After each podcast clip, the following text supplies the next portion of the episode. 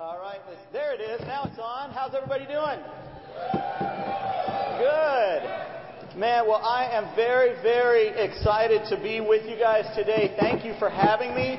Uh, it really is an incredible honor uh, just to be here. And uh, Steve called me a few weeks ago and asked if I would come do this, and, and I thought he had the wrong number. And um, and then I kept thinking after that he was going to figure out what he had done and call me back. And even driving down here this morning, I kept going any minute, any any minute. But uh, for whatever reason, God has me here, and, and I'm, I'm just really, really grateful. And I, I'm, I'm joking about it, but uh, the, the truth is that I just feel very humbled uh, to be able to be here and speaking to all of you guys today. Uh, and I appreciate uh, the invitation, Steve and Jackie. Thank you so much. And uh, there's so many people here. I've loved uh, the Marichis for so long and just respected them for so long. It's just great to uh, be able to work together in so many ways. Uh, and then, obviously, Ruben, well, maybe not obviously, but obviously to me, Ruben is one of the, greatest people in the entire world. And Ruben's the kind of guy, Ruben and I have been friends for a long time, and Ruben's the kind of guy that gets to know you really well, and then he still likes you. And uh, I'm, I've just always been so impressed by that because I'm just so grateful because Ruben likes me. And uh, Ruben, know, I mean, I, he's seen the worst of me. He's heard the worst things that I have said and thought and felt. And he just kind of laughs. He goes, "You're crazy." You know, I mean, has everybody ever heard that? You're crazy. Yeah, yeah, you're crazy. crazy. I mean, just, but uh, but I, I just appreciate that. It's just it's great to be, uh, you know, just have a friend like that. And uh, hopefully you have a friend like that. You have somebody in your life that is really encouraging you and helping you that way. So, um, so today I'm just so excited. I, would, I, I had so many things that I want to talk to you about. And so um, they, they gave me a certain time limit, and I'm assuming that's more of a suggestion. And uh, uh, so, but I, I'm only here once, and I, I'm not planning on getting asked back. So I'm just going to go for it. Uh, today we're going to do is I'm just going to do as much as we can. I, I, really am excited about this. But this is my family. I wanted to show you my family. Uh, Tracy and I have been married, as Steve said, for 25 years, which still is bizarre to me. And uh, got, got very lucky marrying her. Actually, the first words I ever said to Tracy were, marry me. And I saw her walking down the hall at school one morning and was just completely captivated and asked her to marry me. We were not Christians yet. Uh, at that point, we, we were married for three years before we actually met Jesus. And so, uh, but she did. She agreed to marry me, which was cool. So we have our two uh, older kids. JL, my daughter, is a sophomore at Pepperdine right now, and uh, she is woo Pepperdine. Love you guys. And uh, she is actually in Argentina. She's doing her spring semester in Buenos Aires, which that's really cool and exciting and freaking me out all at the same time. Uh, and then uh, Jonathan is my 16 year old son, and uh, to, Jonathan got baptized about a year ago, and uh, so that's so cool just to have, uh, you know, you see, start to see your kids becoming Christians. So parents, parents, and if you have younger kids, let me just tell you, it, this is the greatest thing that you will do with your life, is making your Christian life so real and so vibrant that your kids want to imitate you. And the only way that you can do that is by living it out and by being on your knees and by asking God to help you. You cannot do that just by telling them what to do. You cannot do that just by trying to enforce things and making them have a quiet time, making them read the Bible. You have to be excited about Jesus and excited about living for Him. And if you are, then your kids will turn to God as they discover their need for Him. So now, that's a whole other sermon. That was free. So, um, but we're going on. Now, these, these younger two, these are uh, my younger kids. Jacob is now 13 and Brooklyn is 9. And uh, we adopted them almost four years ago. And uh, they're just incredible kids and have changed our life uh, tremendously and drastically and in every other way.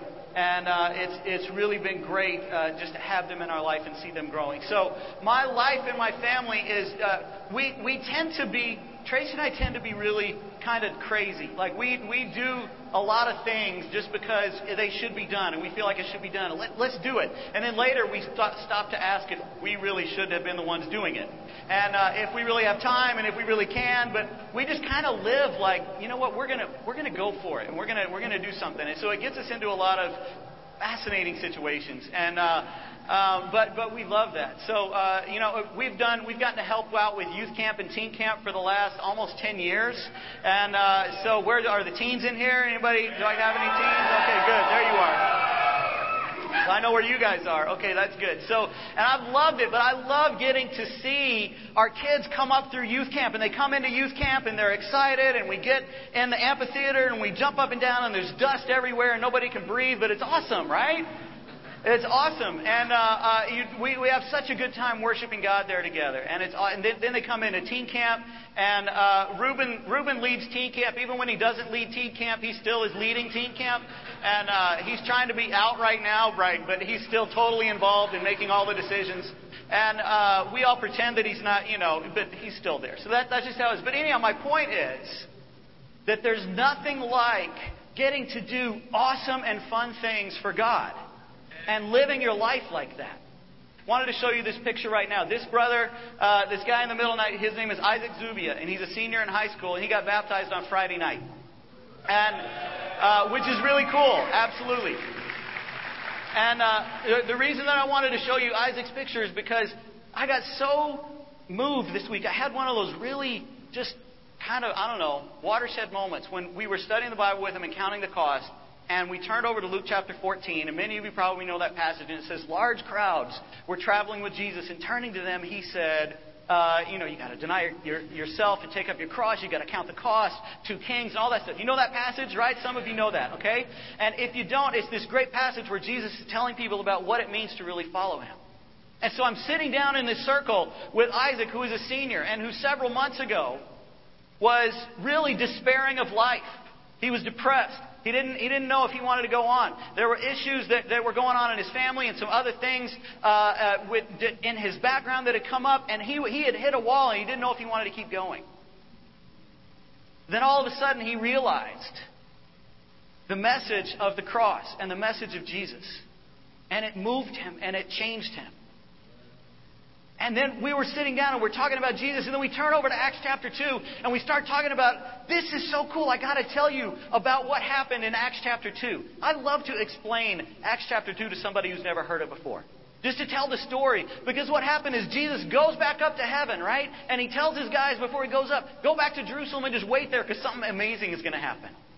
And so they go back to Jerusalem and then they're waiting there for something amazing to happen. And then guess what? Something amazing happens. It's so cool. And this, I mean, they're there and they start speaking in other languages and there's tongues of fire, which I have no idea what that means, but it's fascinating to think about. And they're saying all this stuff and then Peter preaches this great message and 3,000 people get, so I'm, I'm sharing this, this whole story with him. And it just hit me that for the last 2,000 some odd years, there have been groups of people that will sit down with someone and they'll go, I gotta tell you about Jesus. I gotta tell you what this man did. And it just got me so excited because, you know, sometimes we can get into this thing where it's about church and what's going on with church. And then how is this church doing it? And what is that church doing? And what is everything else happening? And all these different things go on. And then how are we living our American life? And, and what's happening here? Because I got my gym membership and then I volunteer in some other areas too. And then I, then I have my church membership where I place membership at this church. And so it's like a part of our life, like church is a part of our American life. But it's not supposed to be that, like that. It's supposed to be the whole thing. This is it. Jesus is it. Jesus is everything. This man that came from God, he was God, and he came down here and he lived this incredible life.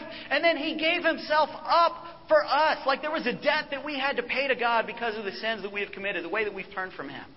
And Jesus then stepped into that and he said, I want to become the sacrifice for you, and I will take the punishment for you. And then he was killed. He was he died on the cross. But then God brought him back to life because death could not keep its hold on him. And so he came back to life and he still lives. He is still living today. And now we get to follow him and we get to be a part of that. That's absolutely the greatest thing in the world, right?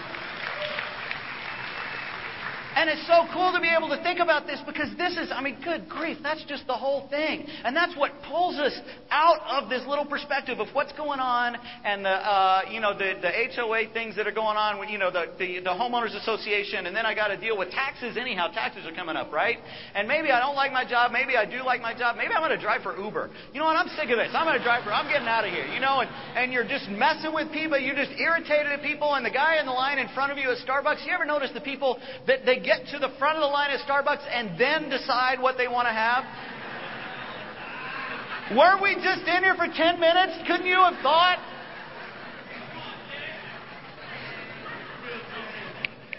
We got to go here, people. It's Starbucks. Caffeine is on the line, right? We need to, we got to get moving here.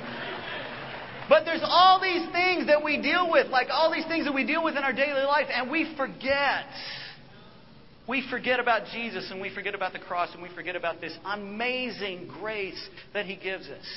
And this incredible new life that we get to have when we choose to follow Him. And we forget that every moment when we get up now, we get to live for God and we get to do amazing things for Him. So, I, all of that, I just was thinking about that as I was driving down here today and coming into this. Like, this is so cool. Because while I was studying the Bible with Isaac on Wednesday night, I know that some of you were sitting down with your friends studying the Bible with them. And you were helping them learn about Jesus. And some of the people that you're studying with are having a difficult time letting go of some of their sins and letting go of some of the stuff that is there and really come. But you're praying for them. Maybe you're fasting for them. If you're not, maybe you should be.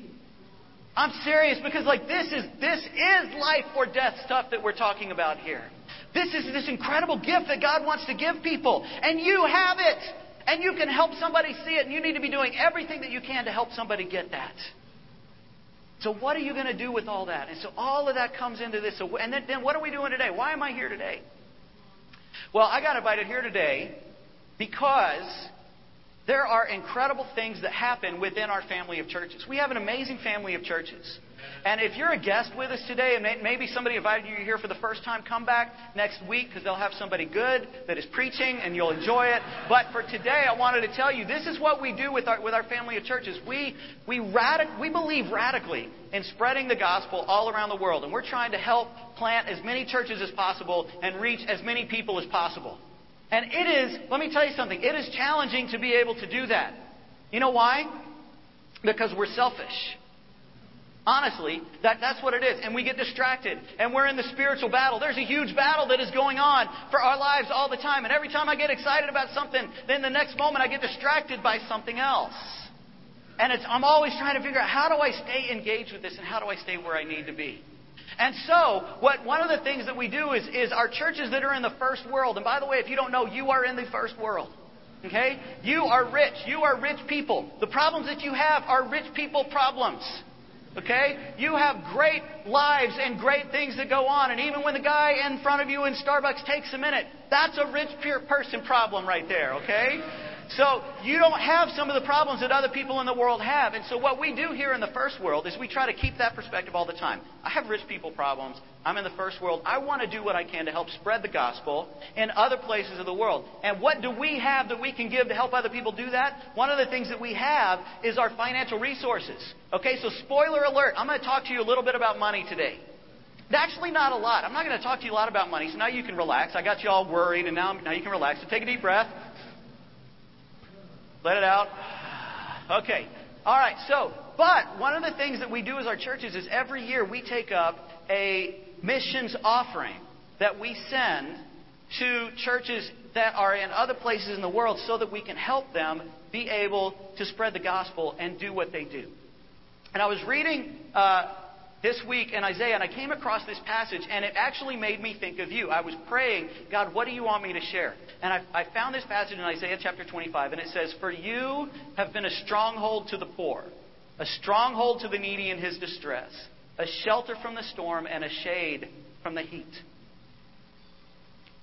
And let me say something to those of you that are in this church, that have been in this church for a number of years, and that have consistently given and faithfully given. You have been a stronghold to the poor.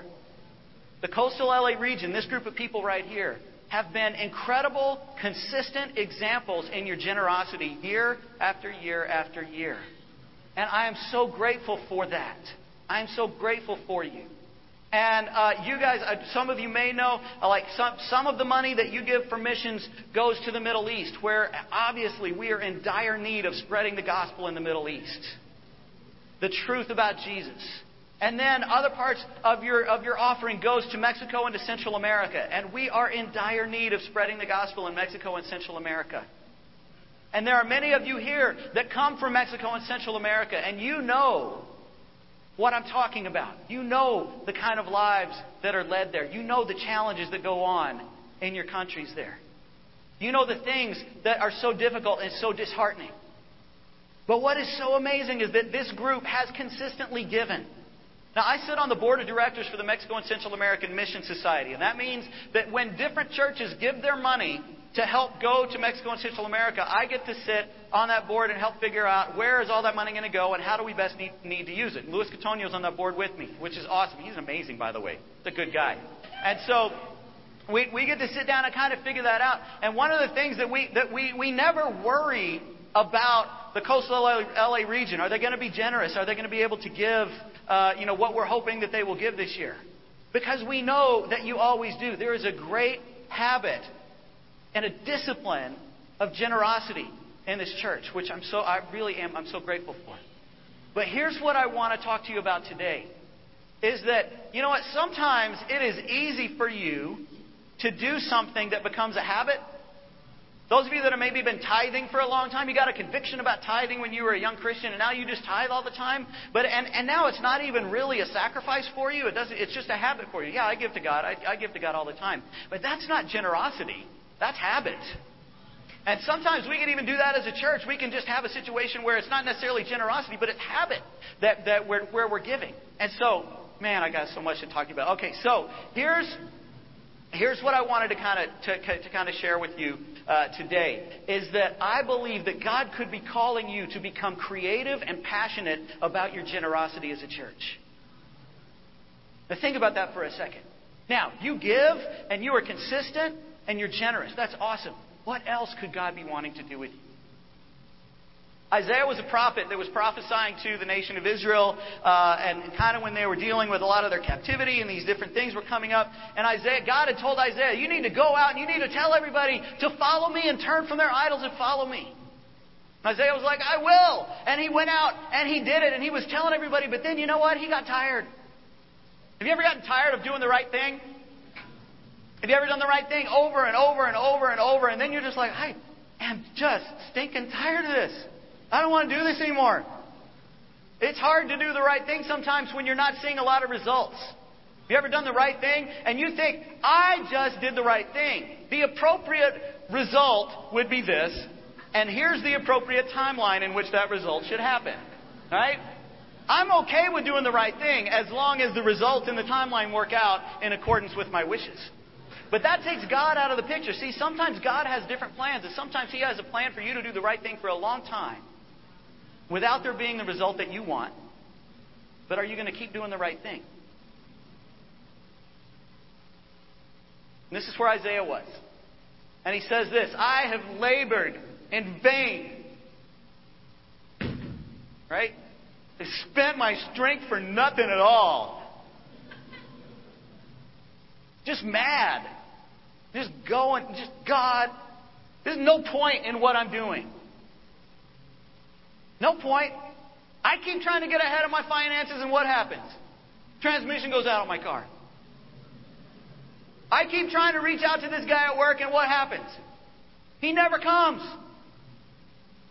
I keep trying to win over my husband or my wife by the purity of my life, and what happens? There, we still have problems in our marriage. I keep trying to apologize. It's just not working. What is going on? I have labored in vain.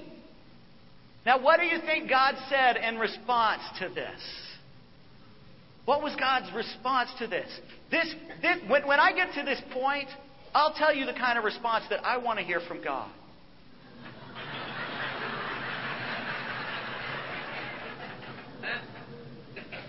you poor thing.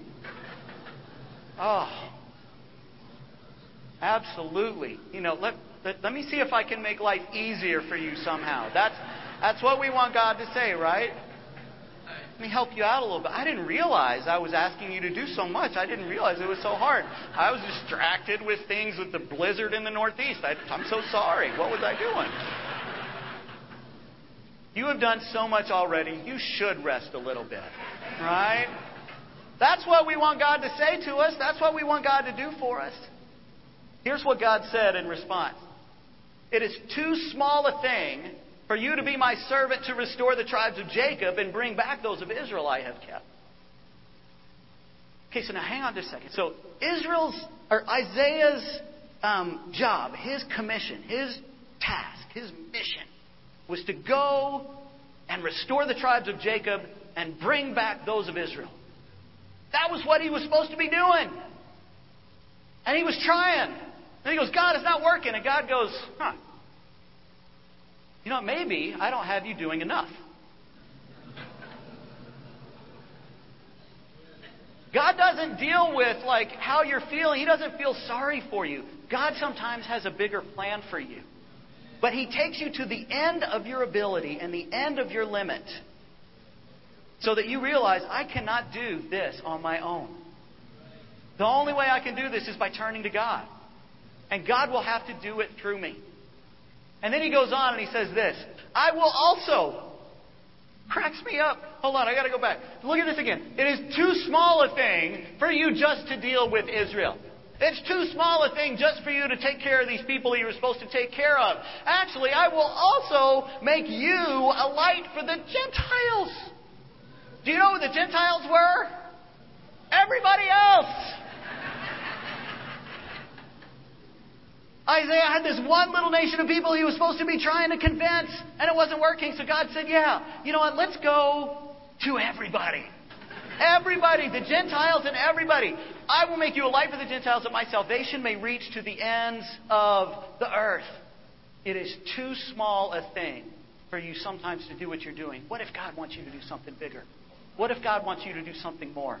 What if God has something in mind that only you can do, but you can only do it if you will trust Him and let Him do it through you? So in uh, 2009, um, I kind of started to realize that I was a, I, I had all these rich people problems, and I didn't understand the third world. Grew up in Oklahoma, suburban white boy from Oklahoma, and I moved to California and even in California, I have rich people problems, and then we're in the ministry, and you can get this isolated with all this stuff, right? And I thought I need to go and figure out some things. And this was the beginning of my too small journey, where God took me from my limited perspective and started giving me things to do that were so far beyond my ability that I had no way to actually pull it off. Adoption was one of those things. Like I, uh, we didn't plan that. It was only in, it was in 2010 and I actually was listening to somebody preach that very passage in Isaiah. That is too small a thing. And I heard God, I felt God saying three specific things that He wanted me to do. I wrote them down. They're circled in my journal. I still have that journal. And two of them I've done. One of them is still left undone, and, it, and I, I keep thinking about it. God hasn't said move on it yet, but it's still there for me. But anyhow, one of them was to really engage our church in the mission work in El Salvador. So in 2009, back up a little bit, I decided wanted to take my family to El Salvador. We've been given all this money for years and years and years to support the mission work in Mexico and Central America. I'd never been. Now, shouldn't there be someone else who could go? Somebody that speaks Espanol? I don't. You know what I mean? Like, could somebody else do this? But I went. I took my family. I was like, I'm going to go. And it just worked out that El Salvador is the place because Josue and Veronica Ortega had just moved there. They'd been leading the church in Mexico City for many years. They'd come to LA for a year. Then they moved to El Salvador. And it was a small church of about 70 people at that time. Now, just as so you know, in the last six years, it's doubled in size, which is really, really inspiring. And they're healthy and they're growing. It's really cool. So we went there in 2009. And we we're just like, okay, what do we do? We didn't know. We didn't know what to do. Because sometimes you go somewhere and you think, as an American, that we got to go and we got to do something. We got to fix something. We got to build something. We got to, you know, give something. We got to do something. You know, and uh, so we went, and I, we didn't know what to do, but we, we were just there. And we took, there was a group of about 10 of us that, that went, and we were like, hi. and that was pretty much it. And we came back, and it was just, but something changed. Something shifted in my heart, and I started getting excited about it. Now, if you don't know Central America very well, El Salvador is this little country right there, the, little brown one, and it's got um, about 6 million people in it. Okay? Now, El Salvador went through a horrible civil war back in the 80s, and it was really, really intense. And there was a huge influx of Salvadorans that came to LA primarily. They call, they, they don't have states in El Salvador, they have departments. And, uh, and they, they call LA uh, like their their other department because there's so many Salvadorans. Do we have any Salvadorans here? Yes, there's my people. Okay, love you guys. Yes. So, um, but but it was, it was really really interesting because you had the government who was kind of on the right of the political spectrum and even was supported by the U.S. government, and then you had uh, the, the the rebels and the guerrillas on the left who were fighting against one another, and so they they ended up with with this ceasefire. But there were some horrible atrocities that were done in El Salvador throughout that time. and uh, just some uh, um, just terrible, horrible things. Now, in our group that went, on, uh, we had people. Um, I had two women whose either their brother or their uncle had been killed by the government during the war, and they had escaped. I mean, they, these stories are amazing, but they had escaped and come to the U.S., and that was the first time they both went back. And they, they, were, they were coming back in, and here, here they were coming back to their country. One of them left when she was five, and the other when she was 17. And she got to go back and walk back into her country and be able to see this. Now, I started to re- ask questions and figure things out in the church in El Salvador. There are people from the right and that are government supporters, and then there, then there are people from the left. Now, the left, the guerrilla movement has over the last 20 years kind of become a viable political party, and in 2009 had just elected their first president from that political party. So, I mean, it's fascinating things, and the, the, the politics of everything that is going on in El Salvador is fascinating. But in the church, you have people on both sides of this. And in fact, one, one of our uh, um, great friends there, her name is uh, Laura Rodas, her husband had gotten assassinated just a few years earlier because he was uh, rising up in the government. And then she came to LA to be with her sister uh, up in um, uh, Shoreline, and uh, she became a Christian here. And then she moved back there, and now she's gotten married again, and her and her husband are a great part of the church. But they're, they're definitely from this side, and then you have people who are from this side. And in fact, one of our members whose uh, uncle had gotten killed by the government was staying with Laura in her house.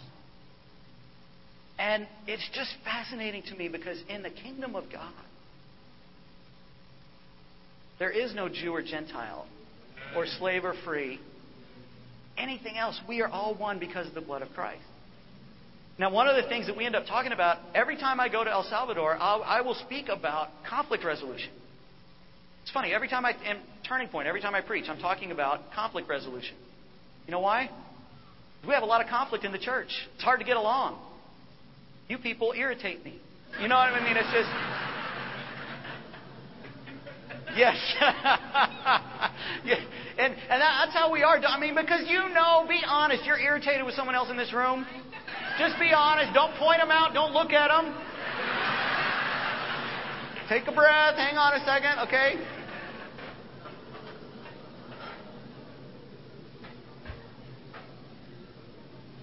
We have to deal with conflict resolution. So let me tell you something. When I'm preaching in El Salvador, we're talking about conflict resolution, forgiveness, prejudice.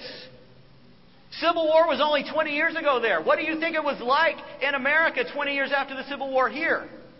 What kind of scars do you think were going on in people's psyche here?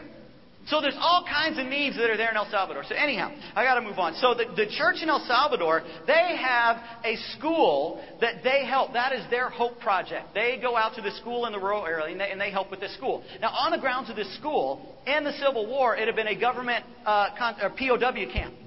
And when they would kill their prisoners, they dug a hole in the ground and they dumped the bodies in there. And then when the war was over, they just kind of uh, filled it in and built bathrooms for the school over that hole.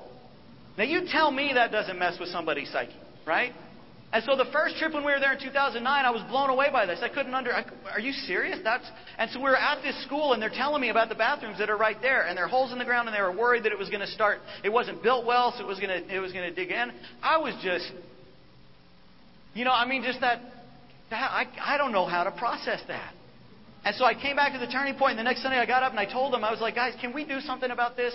Does anybody want to give any money to do this? The next week, we, we took up, oh, I got to go back. Hang on. The, ne- the next week, we took up a, a contribution of over $12,000 and sent that to them within two weeks so that they could build new bathrooms. And uh, it's, I mean, absolutely cool. I'm just gonna. This is. I was going to tell you about the homicide rate in El Salvador. It's the highest in the world right now. It's 104 uh, uh, homicides per 100,000 people. 2015, over 6,000 murders. It's a 70% increase. There are murders happening there almost every hour of every day. And it's because of the gangs, because when, when they all came here in the 80s, a lot of them got in gangs, and then we would deport them by the plane load back. And so they, they showed up. There wasn't a gang problem before that in El Salvador. Now the gangs have taken over. It's, it's crazy. So here's a picture of the school. These are all the kids. We did a big back, backpack drive for them and took backpacks with all these school supplies for them, which was really cool. And then these are the new bathrooms at the end of their school. These are, yeah, it's really, really cool. They have running water. They're the nicest bathrooms in the entire community. Okay? And then there's this plaque on the wall that I love it and I look at it every time I go there because it's thanking the brothers of the International Church of Christ in El Salvador because we want them to be the ones that are getting the glory for everything that they do there. I even asked them not to put our name on the plaque, but they, they, they wouldn't. They, they wanted to make sure that the turning point was on there. I was like, I would really prefer that it's not because I don't want Turning Point and the Americans to be the ones that are coming in and doing something. I want the church in El Salvador to be the ones that are spreading the light and the gospel. We will help them do that, but I want them to be the ones shining the light in their country. So uh, this is there, March 2010. We were able to put that in, which was really, really cool. Now, also in El Salvador, we started a scholarship program called Becas. And it's the, it's the, the, the Becas program. And so we have four kids, five kids now, who are actually going to college. It costs about $150 a month to be able to go to university there. But if we don't pay that for them, there's no way they can afford that because they're making, you know, I mean, sometimes uh, $5 a day, maybe sometimes $10 a day, and they got to make all that money to give to their family. So we've been able to find kids that are in that situation that would not be able to go to college. So we can give them a scholarship plus some money to help them get through with living expenses so that they can go to college and then be able to get a different job when they graduate. And uh, this is Kati right here. She's graduating in May. Uh, of this year, and we're super, super excited about her. She's going to be our, our first graduate. So it's just really cool to be able to do this. And so it's something that happened like beyond our missions offering, which we still give. Beyond that, we felt like, man, we want to do more. I mean, I was, I was so inspired watching your, your MLK Day video because that's the, that's the life of Jesus. That's how you live for Jesus. You don't just get up on Sunday and have a church service and preach about it. You get out and you show people the love of Jesus every day. And that's what we're all, what we're trying to do. So now, here we are in El Salvador trying to do all this. Let me see what's next. Then, so I, I've gone back, uh, I think I've taken four mission trips. Uh, and then a couple other groups that we've sent that I'll tell you about in a second. And then we, we connected with Hope Worldwide, who's starting to do these community service brigades. They've done 25 community service brigades in Central America. How many of you have been on a ser- community service brigade? Okay, go woo! Okay, that's good. I couldn't see. Okay, so yes, those are awesome and absolutely amazing, right? This incredible thing where you had to come in and set up a clinic and one day you're working with the poor people in the community and giving them, uh, uh, what do you call it, parasite medication and diabetes medication and high blood pressure medication and cholesterol, all these things that they need.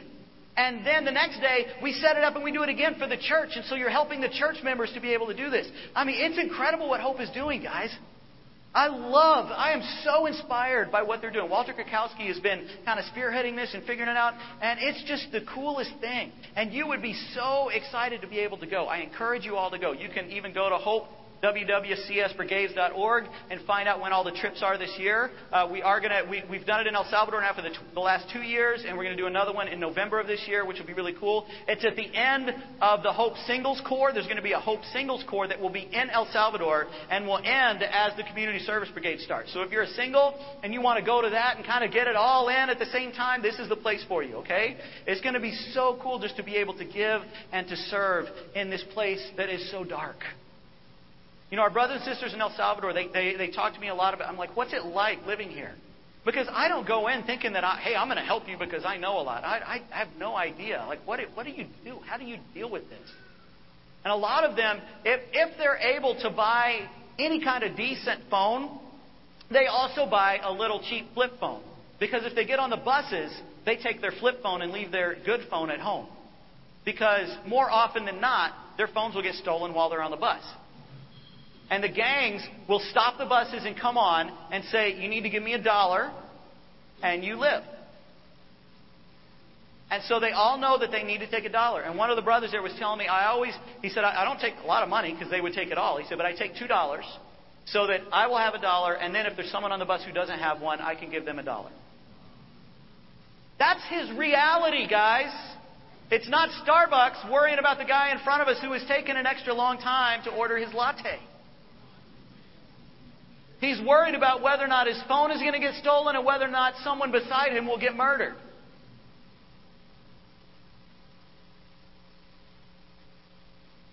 And yet, here we are trying to figure out how do we help in this dark place? You know how we help? With our love. We help with our support. We help just by being there. I took this last group. We went in in, uh, in October, and we got there, and we got to the school, and it was just such a perfect picture because one of the sisters that, that, that came with us, she was so excited, but she got off the bus uh, at the school, and she was like, "Okay, I want to build something." I mean, those those were the words that came out of her mouth, which I totally understood. I was like, "I know," but guess what? We're not gonna. And what we do while we're here is we just sit. You sit with the disciples, you ask them questions and you tell them that you love them and that you're with them. That's our whole mission on our mission trip. Now, we also go and we paint the bathrooms and we clean the school and we organize things and we get stuff going, but our primary mission is to be with these brothers and sisters and say, You are not alone and you are not forgotten. And those of you that have gone on the community service brigades, those are awesome. But I, now I want to challenge you to do even something more. I want to, you guys need to go. You need to go to one of these countries, one of these churches in Mexico, one of these churches in Central America, and just be with them. And just tell them, I am here for you. What can I do for you? We don't go in and teach classes and pretend like we know how to lead a church in that kind of place. We don't. I don't. But what I do know how to do is say, you know what? God loves you. God will give you the strength to get through it, and I will pray for you. And we do that. Now, what if your family group, what if your small group decided that you were going to adopt one of these churches? What if the Long Beach church decided we're going to adopt this church right here and we're going to start sending people to that church on a consistent basis? What if the singles ministry or one of the campus ministries said, we are going to connect with this church over here and we're going to go and we're going to visit them? And is it dangerous? Yes. But it's kind of like being dangerous in LA, where if you go to the wrong place at the wrong time, that was dumb. You know what I mean? And, and so if, if, you, if you're wise and, and you are smart, if you're out on your own there in Central America, that's bad. That's dumb. But if you're in a group, and actually, I always hire security, or the government sometimes will give us police officers to be with us the entire time because they don't want anything to happen. So here's this group of little missionaries walking around, and then two guys with M16s walking behind us, you know. That's really bizarre. Spreading the love of Jesus.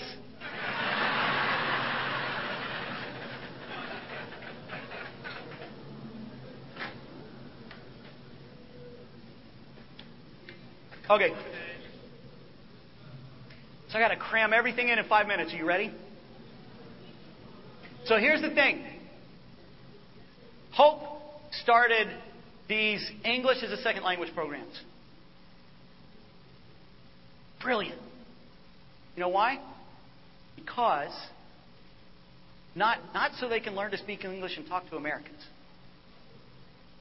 Because if you can speak English there, then your earning potential goes from making $200 a month to about $800 to $1,000 a month. And so Walter came up with this idea what if we could teach English as a second language using the Bible as a curriculum? Bible based curriculum. So not only are we teaching them English, we're, we're deepening their convictions about God. Give it to the churches for free. Train somebody to do it. And then the church can actually operate that as a business to reach out to other people. How cool is that? Because we give a lot of money to help these churches. What if we could give money that would help the churches figure out how to help themselves? Is that not brilliant? I love this idea, and it's so cool. Okay, so I got to tell you about this. Um, there's this brother named Omar, and he, he's uh, on, in, in the ministry in San Pedro Sula, Honduras. And I was there a couple years ago, and we were at a meeting, and then he was the one who was supposed to take me to the airport, which is like about an hour and a half away. We were way up in the mountain somewhere. So he was going to drive me to the airport. And so we're, we're, we're driving, and Omar speaks not a lick of English, and I speak not a lick of Spanish. I know like eight or ten words. Now, that brings up another question like, why are you so involved with Central America if you don't speak Spanish? That's another message about my spiritual maturity and my time management, but I can't get into that. But anyhow, at one point, so, so I'm with Omar, and we're in the car, and we're trying to communicate. And you know, sometimes you can communicate with people who speak another language. You can talk about kids or whatever, or this or that. It was nothing. It was nothing. But, but we're talking, and he is driving fast. Like really crazy on these back roads. And so we're talking, I'm like, okay, como es? Ah! Okay, oh, oh sorry, sorry. Como es? You know, I mean, just, and finally I was like, brother, I love you. Is it uh, te, te amo or te quiero? I can't remember. I don't want to say the wrong one, so I just, you're awesome. And then I, I lay my, I just laid my seat back and closed my eyes because I did not want to see, okay? This is three years ago. Right after that, he started the ESL program in San Pedro Sula, and I wanted you to hear from him. Watch this. ELA Church, my name is Omar Zamboli. I am minister in the church in San Pedro Sula, Honduras. I have been studying English for two and a half years with the help of Hope Worldwide and their ESL program. I love learning English because I have the opportunity to communicate with other disciples and I can teach my children. I am grateful for all of the help that you have given to the churches in Mexico and Central America over the years. Thank you so much. My family and I cannot wait to meet you all one day soon. Bye. God bless you. Isn't cool?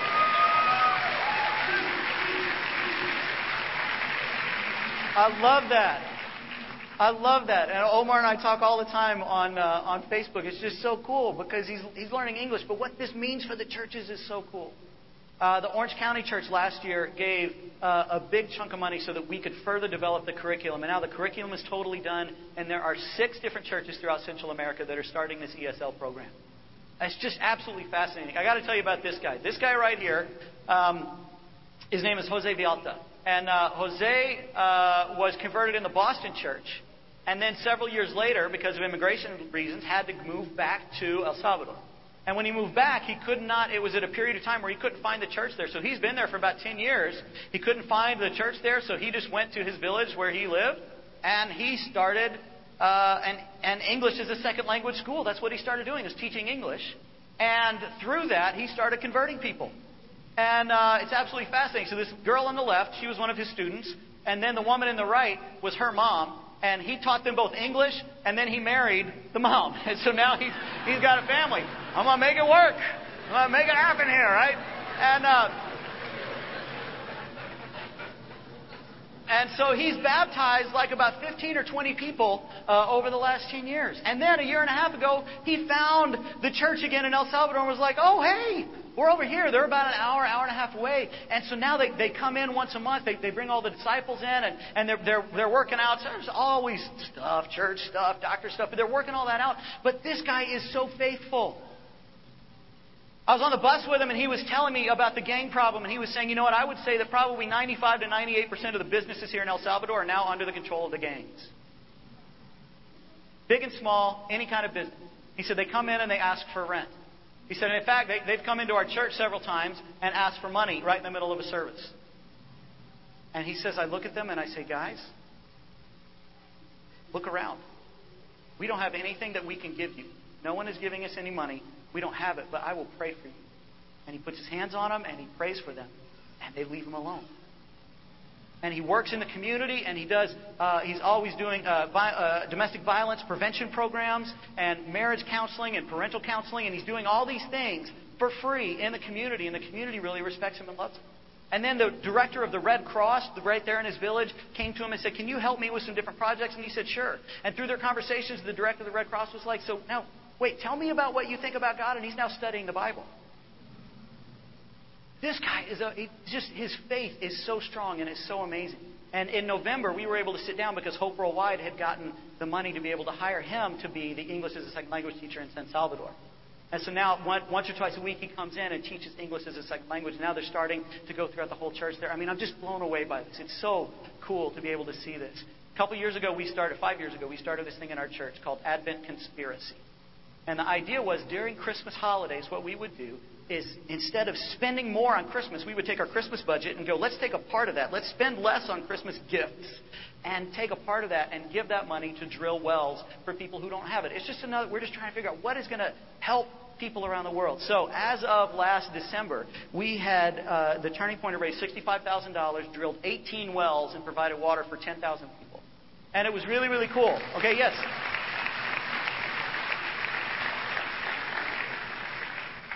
Here's a picture of all the, the where, where all the wells are uh, in the world that, that we have drilled, which was so cool. So now, told Reuben about it, and then Reuben talked to some of the uh, some of the people in the Long Beach church. Actually, no, Kevin came down and spoke to Long Beach. That, that's how this happened. So Kevin talked about it when he was there. Reuben called me and said, "What's the deal?" I told him the deal, and then he said to the Long Beach church, "Hey, does anybody want to do this? You guys want to jump in with us?" And I was so excited about this because this year we were going to do something different. Okay, I'm going to tell you this story. Oh, there's one of our teams that went to drill a well. Can't tell you that story. There's a plaque that says Turning Point Church. Woohoo! Okay, um, this guy right here, Andreas and Sarah Valencia, they were converted in Costa Rica, felt God's call five years ago to move back to their village in Malpaisillo, Nicaragua.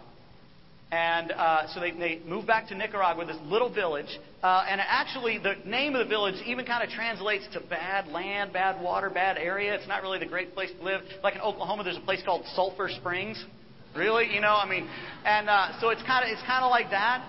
They're not known for having great water. So in November, in November, I, Walter told me that they needed a, a, a solution for their well for their water. They needed a well drilled there, and I said, I know people who drill wells. We do that. You know what I mean? I got so excited. We drill wells. Let's do it for them. So I came back and I told the turning point, we're going to drill a well for our sister church in Malpaisillo, Nicaragua. And I told Reuben, Reuben, we're going to do this. Do you want to do it with us? He said yes. And we, we've been giving like around eleven, twelve thousand dollars a year for the last couple of years. I didn't know how it was going to be because the quotes I'm getting now are like fifteen thousand to drill this well. And so I was desperately hoping we would be able to do that. Between the, the Long Beach Church and the Turning Point Church, we raised thirty-four thousand dollars last December. Totally cool. So Long Beach, thank you guys. Where's Long Beach? Are you guys spread out and around? Love this church. Love you guys. Thank you for doing that with us. I cannot wait to show you pictures of that well being drilled and everything that's happening. So now, here's some pictures of Mount Malpaisillo and the church there. I can't even tell you about all that. But here's a couple things I want you to think about. When you do something without a dream, it's a waste of energy.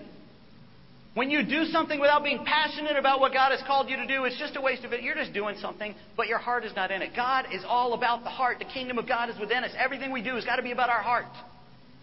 So when we do something without dreaming, it's a waste of energy. When we dream, but then we don't do anything, that's disobedience. When we have dreams, then we don't step into that and try to see those dreams realized. That's disobedience. But doing and dreaming together is where you start to get exponential kingdom impact. I had no idea. If you would have told me six years ago that we would have been able to drill, uh, you know, all these wells, over 18, now 20, it'll be 24 wells by the end of this year for people and provide clean drinking water. No way. When you would have told me that I would have traveled to every country, every country in Central America and get to know the churches and spend time with them, and I don't speak Spanish, no way. What are you talking about? When you would have told me that I would have been able to take 65 people from the turning point to go and sit with people in El Salvador and say, I love you. We are brothers. No way. But all these things started to grow. So here's my question for you What can you do? What is God calling you to do as a church? Right now, you would say, No way. But maybe you've got a dream in your heart about doing. The different churches Westside Church, you guys can do amazing things. Long Beach, you guys can do amazing things. South Bay, I mean, the, the Latin, all of you. What if the, the campus ministries, what if you guys started to dream about the impact that you could have in these areas where we support it? Now, here's something I'm going to tell you. As a, as a board member for the MCA, my job is to inspire you to want to give to Mexico and Central America. And the people who are on the board of the Middle East Mission Society are supposed to inspire you and give you uh, the, the inspiration to want to give there. But you don't have to. That's not a biblical mandate. The biblical mandate is for you to be generous. The biblical mandate is for you to give what you have so that other people can be helped. The biblical mandate is for you to lay down your life so that other people can have life. Are you willing to do that? Or are you just comfortable? I write my check every year. There you go. Yeah, I did my good deed. Are you willing to do more? Are you willing to put yourself out there? Are you willing to go beyond anything that you ever thought possible and see some incredible impact happen? I love this quote You never become truly spiritual by sitting down and wishing to become so. You must undertake something so great that you cannot accomplish it unaided. It has to be where Jesus is out walking on the water. You're like, Jesus, is it you? Can I come? He's like, Yeah, let's go. Let's do this. That's what he's calling you to do.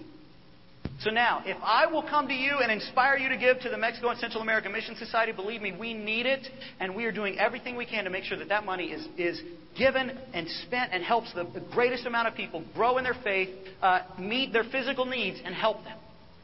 And I am begging you to help us with that. But if, you, if you're not moved to do that, do something. Give to someone. Help somebody. Be generous. Go past what you think you should do and do more. Because that's how Jesus was. That's how he lived. 2 Corinthians 5 For Christ's love compels us because we are convinced that one died for all, and therefore all died. And he died for all, that those who live should no longer live for themselves, but for him who died for them and was raised again. Our life is now about Jesus. You are not an American who happens to be a Christian. You are a disciple of Jesus Christ. And your life is about Him. Everything you have is about Him. I don't, I, I don't want you to find one day out of the year to give a missions offering. I want you to live every day focused on helping as many people as possible here, in our neighborhoods, and then around the world where we can. We're going to take a moment right now and take communion together. This is something that Jesus commanded us to do 2,000 years ago. He said, when you get together, share this meal and remember what I did for you. Remember my sacrifice. And we take this bread and we remember his body. You take the juice and you remember his blood that he shed for you. And while we're taking it, we try to go, God, what do you want me to do? Because of your sacrifice on the cross, how should I now live? If you're a guest with us, uh, don't be freaked out by this if you, if you don't know what to do, and nobody's going to judge you if you do take it, if you don't take it. But this is for those of us who claim to be followers of Jesus, uh, to be obedient to Him and to remember Him. Amen? Let's pray together. Father, thank you for giving us Jesus, for giving us this incredible man that died for our sins and gave himself up for us. Father, I thank you that love us so much that you want this relationship with us. God, I pray that we can follow Jesus' example of being generous and dying to ourselves so that others can live. God, as we share this communion together, God, help it just to remind us of that incredible sacrifice that Jesus made for us on the cross, God. We're so grateful for Him. Pray in Jesus' name.